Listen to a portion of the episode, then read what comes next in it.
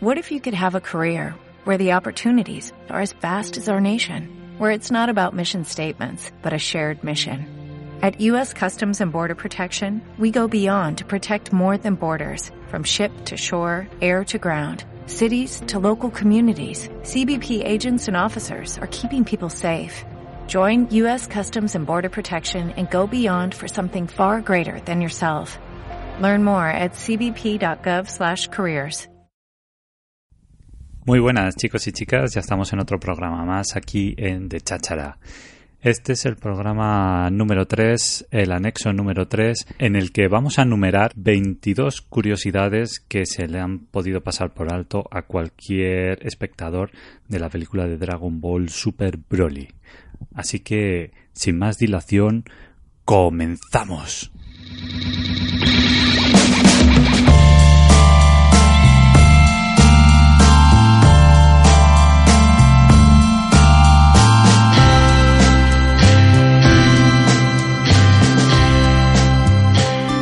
Número 1. Recaudación.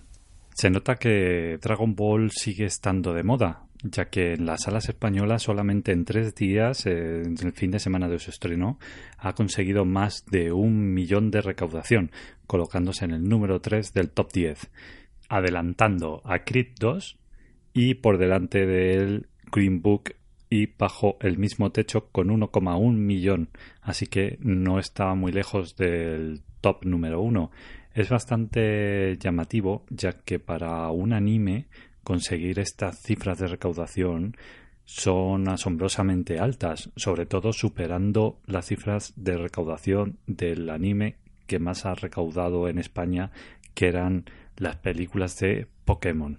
Número 2. Los rastreadores. En Dragon Ball Z siempre teníamos la creencia, o así nos enseñó Toy, que los rastreadores habían sido adquiridos por los Saiyajins robados del pueblo que vivía en el planeta Plan, los Sufurgin. Ahora nos han demostrado que los rastreadores, tal y como los conocíamos en Dragon Ball Z, fueron un regalo del rey Cole o del ejército de Freezer a, eh, a los Saiyajins al pueblo Saiyajin. Llama la atención que los Saiyajins ya utilizaban una especie de rastreador en el que podían medir la distancia en la que se encontraba el enemigo o si había algún ser vivo cercano. Esto lo vemos cuando el padre de Broly eh, va al planeta Vampa y está buscando a su hijo. Esa tecnología, que de hecho se ve que utiliza una especie de batería porque lleva un cable, puede ser la que realmente robaron al pueblo Sufurujin y no los rastreadores como conocimos en Dragon Ball Z. Número 3. El diseño de Broly. Akira Toriyama, en la película original de 1990, él mismo fue el diseñador del personaje de Broly. Diseñó esas especies de, eh, de antebrazos dorados, el collar. Vamos, diseñó todo el concepto del personaje pero pasados tantos años ni siquiera el propio autor recordaba haberlo diseñado. Así que ahora, cuando ha salido el nuevo proyecto de la película de Dragon Ball Super, decidió volver a diseñarlo por él mismo. Número 4. El diseño del Rey Vegeta y su hijo. El diseño original del Rey Vegeta no lo hizo Akira Toriyama como pasó con el personaje de Broly. El diseño original que conocimos todos en Dragon Ball Z del Rey Vegeta lo hizo la propia Toei lo mismo ocurrió con el diseño del joven príncipe Vegeta, el que lucía una especie de flequillo en la frente y no las entradas características del personaje como lucía su padre. Ahora los dos personajes han vuelto a ser rediseñados, pero esta vez el rey Vegeta por Toei y el diseño del joven príncipe Vegeta ha sido respetado el diseño original que hizo Akira Toriyama en el cómic de Dragon Ball Minus. Número 5. Las incubadoras. No es la primera vez que vemos incubadoras en la serie de Dragon Ball, sobre todo en la cultura Saiyan. Lo que llama la atención en la película de Broly es el líquido donde están los niños que están siendo incubados por esa tecnología. En teoría, lo que están haciendo es otorgarle muchísima más fuerza y recuperándoles, acelerándoles el crecimiento. Ese líquido ya lo conocemos de la película en la que Bardock, el padre de Goku, viajaba al pasado y conocía a los primeros habitantes del planeta Plan que utilizaban un líquido muy parecido para la recuperación de las heridas.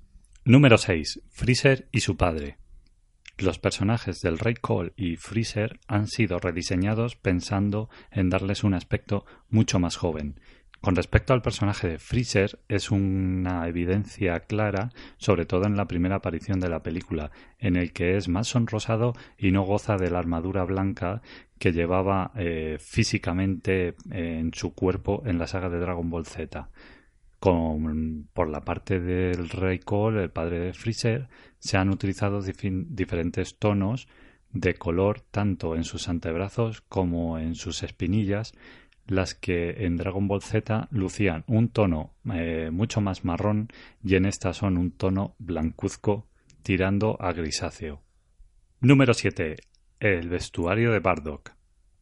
A pesar de que Akira Toriyama no recuerde que él realmente realizó el diseño del Bardock original con la cinta roja y los tirantes Saiyajins, ya que aparecía con ese vestuario en una de las viñetas del propio manga de Dragon Ball Z dibujado por el autor. A esto, al viejo Toriyama, que le da un poco igual y que tampoco se acuerda, redibujó una armadura diferente para Bardock en el cómic de Dragon Ball Minus. Esta armadura se ha respetado en el diseño original del personaje para la película, la única diferencia es que el personaje de Bardock en el manga de Dragon Ball Minus está luchando en un planeta extraterrestre y llega con la armadura destrozada en su hombro izquierdo. En cambio, en la película llega con la armadura completamente nueva. También llama la atención que en la escena donde Bardock se enfrenta a Freezer con todos los Saiyajins volando en el espacio, la armadura que luce en ese punto está completamente destruida, pero no vemos el combate o la lucha que tiene lugar para que la armadura acabe en ese estado. Número 8. La presentación de Vegeta. El príncipe Saiyajin, que ahora sabemos que se llama Vegeta IV, hace la aparición en la última primera parte de la película. Llama la atención la posición en la que aparece y que está comiendo una especie de pedazo de un alienígena. Esta posición de cómo está sentado y lo que está haciendo recrea perfectamente la primera aparición que tuvo Vegeta en el manga original y también respeta el diseño que hizo Akira Toriyama en la viñeta para que apareciera Vegeta en Dragon Ball Minus, donde el autor crea realmente una relación con la presentación original de Vegeta con esta nueva del joven Vegeta. Número 9. Vegeta vuelve a las andadas. Al final de Dragon Ball Z, el personaje de Vegeta había evolucionado mucho y ya no era tan cruel como lo conocimos en su presentación. Ahora, en la película de Broly, llama la atención que en un momento dado intenta rematar a Broly, retomando un poco la personalidad que lució durante la saga de los androides este personaje. Número 10. Goku se transforma en Ultra Instinto. El Ultra Instinto hace una breve aparición antes de alcanzar el estado de Super Saiyan Blue. Esto no ha sido puesto así, sin más, sino que quieren hacernos ver de que Goku sigue utilizando esa técnica y que en futuros capítulos de la serie o futuras adaptaciones podremos volver a verla. Número 11. Ataques clásicos de Broly. En el anime de 1990 pudimos ver a Broly haciendo ataques muy agresivos en los que despedazaba, por decirlo así, a sus enemigos. Ahora, en esta nueva adaptación, vemos cómo han tomado como referencia a ese anime y volvemos a ver ataques clásicos de este personaje, como por ejemplo bolas de energía que lanza a través de su cuerpo, a través del aura, porque le sobrepasa, porque tiene una energía eh, extremadamente alta y tiene que y necesita liberarla de su cuerpo.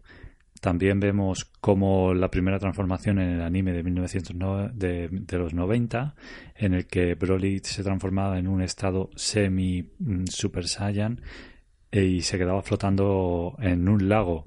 Eso lo podemos ver también en la nueva película. También el típico agarre de Goku que con su mano en ese estado de Saiyan legendario eh, gigante le agarra por la cabeza y empieza a estamparle contra todas las montañas y todos los obstáculos que encuentra. Eso también lo vemos en la película actual. O el ataque directamente con el pecho, que en el anime original se lo hacía, se lo intentaba hacer a Son Gohan, pero Goku se interponía en medio y le golpeaba en la espalda esa bola de energía que lanza como con el pecho. Ahora vemos que se lo hace a Freezer, el mismo ataque. Así que tenemos todos esos easter eggs, o como queráis llamarlos, que son guiños a la película de los 90 y que están presentes eh, actualmente en la versión moderna.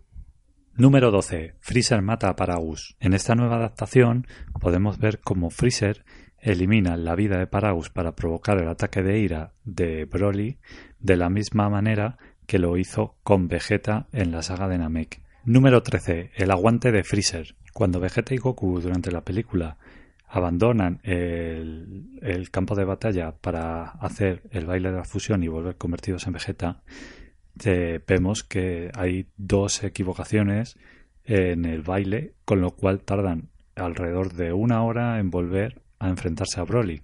Teniendo en cuenta el poder de este, Freezer le hace frente durante ese periodo de tiempo y realmente es sorprendente que este personaje aguantase durante una hora una confrontación directa con un Broly desatado. Damos por hecho que no solamente se enfrenta a Freezer, sino que también Whis está interviniendo en la lucha. Número 14. El absurdo de la fusión. Como acabamos de decir, Vegeta y Goku tienen que practicar el baile y eh, hacerlo perfectamente para conseguir la fusión en el estado de Gogeta. Pero durante esa hora hubieran tardado muchísimo menos teletransportándose al planeta de los Kaioshin, tomando prestados los alcillos Potara y dando con ello la fusión con Vegeto para volver al combate instantáneamente. Número 15. El golpe de gracia. En la primera película de Broly de los 90, todos recordaremos cómo y de qué manera Goku consigue derrotar a este gran villano y es con un puñetazo directo a esa especie de muro de ladrillos que son los abdominales del Broly de, de los 90 y rajándole el pecho para poder huir del planeta que está a punto de impactar contra ese satélite. Ahora, en la versión nueva, podemos volver a ver ese ataque, pero esta vez realizado por Gogeta de una manera bastante y muy parecida a la que se hizo en la película original. Número 16. El ataque definitivo. Esto mismo ocurre con el ataque definitivo que lanzó Gogeta en la película original a Yanemba, una especie de bola de arco iris que era mm, una manera de representar todo el poder que desprendía la fusión de Goku y de Vegeta. Ese mismo ataque, por supuesto, el más evidente de toda la película de esta nueva versión, está presente y lo vuelve a realizar de una manera bastante, bastante parecida a la original. Número 17. El deseo del dragón Shenron. Cuando Goku en la saga de Cell va al planeta de los Namekianos, al nuevo planeta de los Namekianos en busca de Dende para resucitar a las bolas de dragón, Dende comenta que en lugar de que tengan un deseo, pueden ser tres. Pero si uno de esos deseos consume muchísima energía como resucitar a toda la gente de un planeta, solo podrá conceder dos deseos. Mucha gente que vio la película de Broly en el cine salió preguntándose por qué habían pedido únicamente un deseo cuando podían pedir tres o dos dependiendo de la energía que se gastara. Esto lo voy a explicar en el último punto que sería el número 22.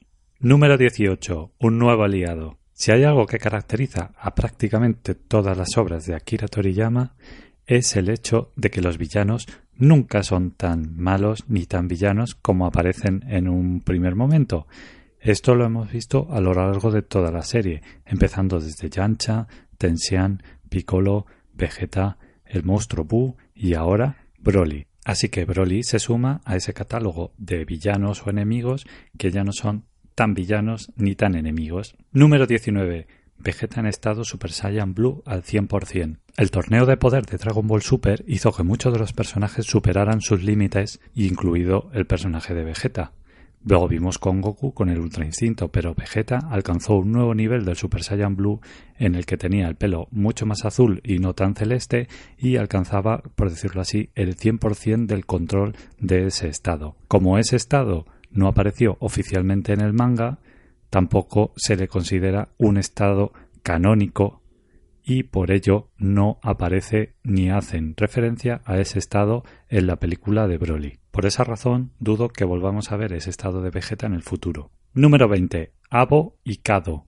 Estos dos personajes hicieron su primera aparición en el OVA de Dragon Ball Z Goku y sus amigos regresan. En ese OVA se comenta que durante la época en la que Freezer destruyó el planeta Vegeta, estos dos soldados competían contra la fuerza Ginyu en nivel de fuerza. Estos dos personajes no han vuelto a ser referenciados ni en el anime ni en el manga, pero sí sabemos que sí que son canónicos y que pertenecían al ejército de Freezer en la época en la que Freezer destruyó el planeta Vegeta. De hecho, a uno de ellos podemos verlo de fondo en una de las escenas donde vemos a Freezer hablando de la destrucción del planeta Vegeta. Número 21. Niveles de poder. Durante la primera película de Dragon Ball Super, la batalla de los dioses, vimos cómo se enfrentaban Goku con Bills y prácticamente cada golpe destruía, eh, podía destruir el sistema solar o la galaxia. Ahora los niveles de poder han sido sobrepasados a esos niveles que vimos en la batalla de los dioses y aún así el mundo ni la galaxia es destruido. Pero bueno, así ha sido Dragon Ball y así será siempre. Aunque sí que vemos un momento en el que parecen atravesar a otro plano, a otra dimensión y luchar Gogeta y Broly en ese plano eh, dimensional que es muy parecido al plano de parálisis del tiempo que hace Hit en Dragon Ball Super. En un momento dado, estos contrincantes eh, se golpean y rompen ese plano dimensional, volviendo a ese escenario donde estaban combatiendo. Número 22 y último punto. El deseo del dragón Shenron. Como ya os he explicado antes en el punto número 17, Dende cuando vuelve a revivir las bolas de dragón, decide que un deseo es poco y que son mejor tres, asemejándolo al dragón de Namek. Esto depende del poder que, requiera el deseo. Pueden ser tres o pueden ser dos deseos. Es importante tener esto claro para entender por qué en Dragon Ball Super Broly solamente piden un deseo. Pero para resumir, el dragón de la Tierra puede conceder hasta tres deseos. Durante Dragon Ball Super hay un capítulo que es el número 68 en el que Goku decide reunir las bolas de dragón para resucitar a Kamisama, a Kaito y a su monito y a su saltamonte Gregory. Durante este capítulo, cuando invoca a Senron, aparecen varios personajes pidiendo a Goku que uno de esos tres deseos sean para ellos. Aparece el número 18, aparece el maestro Mutenroy, por ejemplo, y Ulon también, si no recuerdo mal. Teniendo en cuenta que el dragón de la Tierra puede conceder hasta tres deseos, pero si los tres no son concedidos, por ejemplo, se concede solamente uno y el dragón vuelve a desaparecer, las bolas están inactivas el periodo de tiempo correspondiente a un deseo solamente. O sea, no sería un año lo que habría que esperar, sino que habría que esperar, creo que son cuatro meses por un deseo. Esto es lo que pasa eh, en la película de la, batalla de los dioses, en la que Goku eh, le pide al dragón que le explique de qué manera pueden invocar al Super Saiyan, al Super Saiyan Dios. Ese deseo de esos tres ya fue pedido, ¿de acuerdo? Entonces, en el capítulo número 68, cuando vuelve a reunir las bolas de dragón para resucitar a Kaiosama, eh, el dragón, el propio dragón, le comunica que le quedan dos deseos porque uno ya se lo ha concedido. Durante el capítulo, uno de esos deseos, de esos dos que quedan, eh, es pedido a favor de Koan, que aparece con Pan enferma, y entonces Goku le pide al dragón sagrado que por favor cure a su nieta que está tiene fiebre y está enferma. Ese es el deseo. ¿Qué ocurre? Que Bulma antes le solicita a Goku que vaya por una especie de mineral al centro de la Tierra y que una vez que lo traiga le permitirá pedir el deseo. Goku sería la manta a la cabeza, va allí, lo trae. Eh, ¿Qué pasa? Que durante todo este periodo de tiempo el dragón dice, mira, yo tengo que desaparecer. Pero Bullman la amenaza con que si se va y le trata así de mal, que se lo dirá a Bills. Y entonces el dragón aguanta todo el tiempo que puede y una vez que piden el deseo de Pan de que se cure, el dragón ya no aguanta más y desaparece y se queda un deseo sin pedir.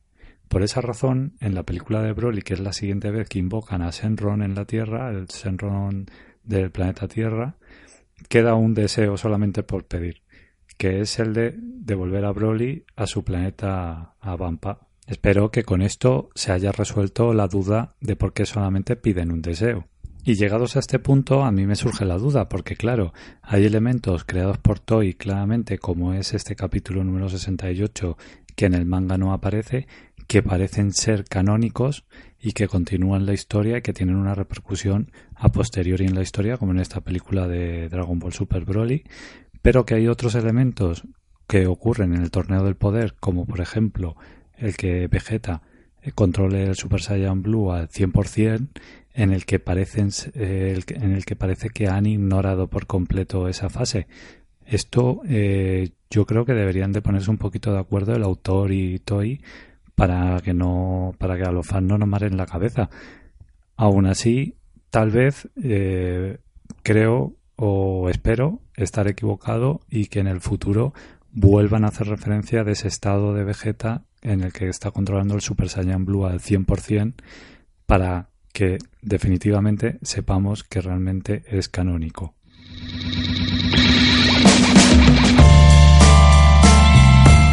Bueno, ya está aquí el anexo del programa número 3 en el que hemos hecho un repaso por estos 22 puntos eh, que creo que son para destacar y que son cosas muy curiosas de esta nueva película de Dragon Ball Super Broly. Yo, sin más dilación, me despido de vosotros. Soy Miguel Fournier. No olvidéis seguirnos en Spotify, en iTunes y, por supuesto, aquí, en iBox, nuestro canal de, de Cháchara. Así que nos vemos en el próximo programa y os mando un fuerte abrazo a todos. Hasta luego.